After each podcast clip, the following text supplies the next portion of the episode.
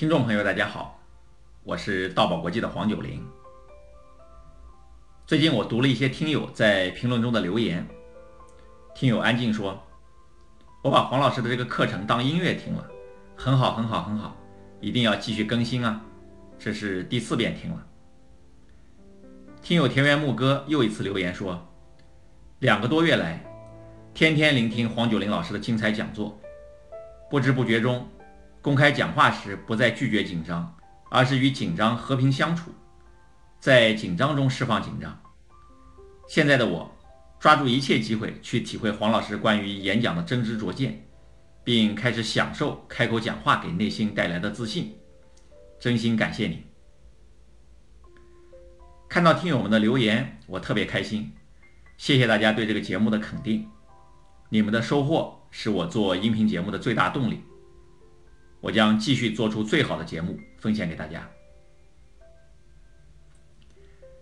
今天我们继续演讲开场这个单元，我要和大家聊一聊演讲开场的第九个方法：建立和谐。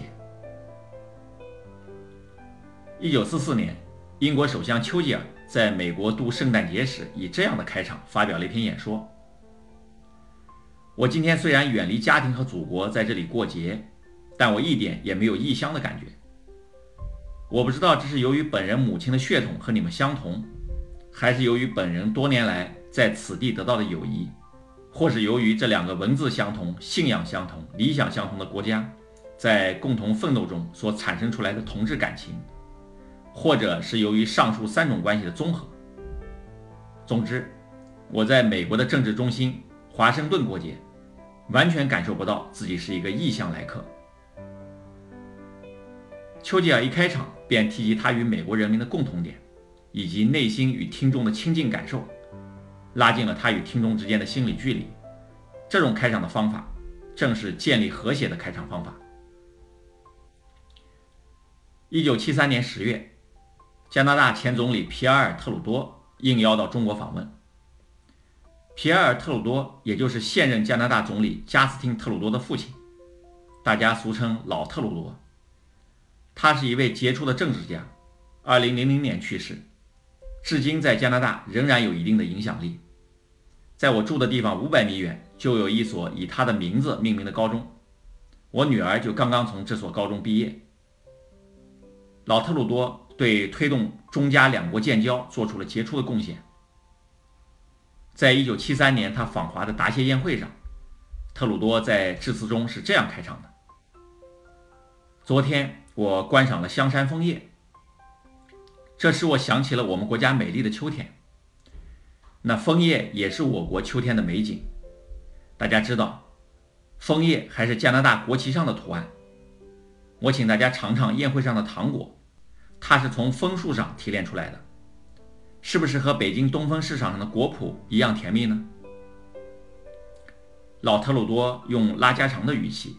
以两国之间的共同事务作为切入点，又提到了听众熟悉的地名和食品，瞬间沟通了他与听众之间的感情。当时在场的周恩来总理听到他的致辞，不时点头，露出会心的微笑。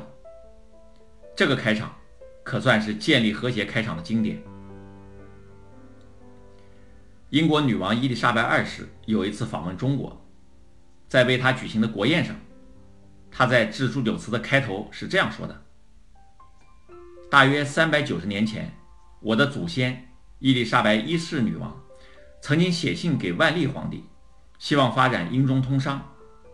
由于使者遭遇不幸，这封信始终没有送到。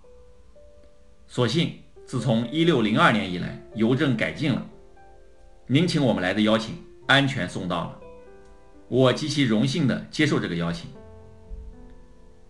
这个开场十分别致，也起到了建立和谐的独特魅力。二零一四年二月七日，中国国家主席习近平在俄罗斯索契接受俄罗斯电视台专访。他在讲话的开篇是这么说的：“很高兴应普京总统邀请来到索契，出席第二十二届冬奥会开幕式。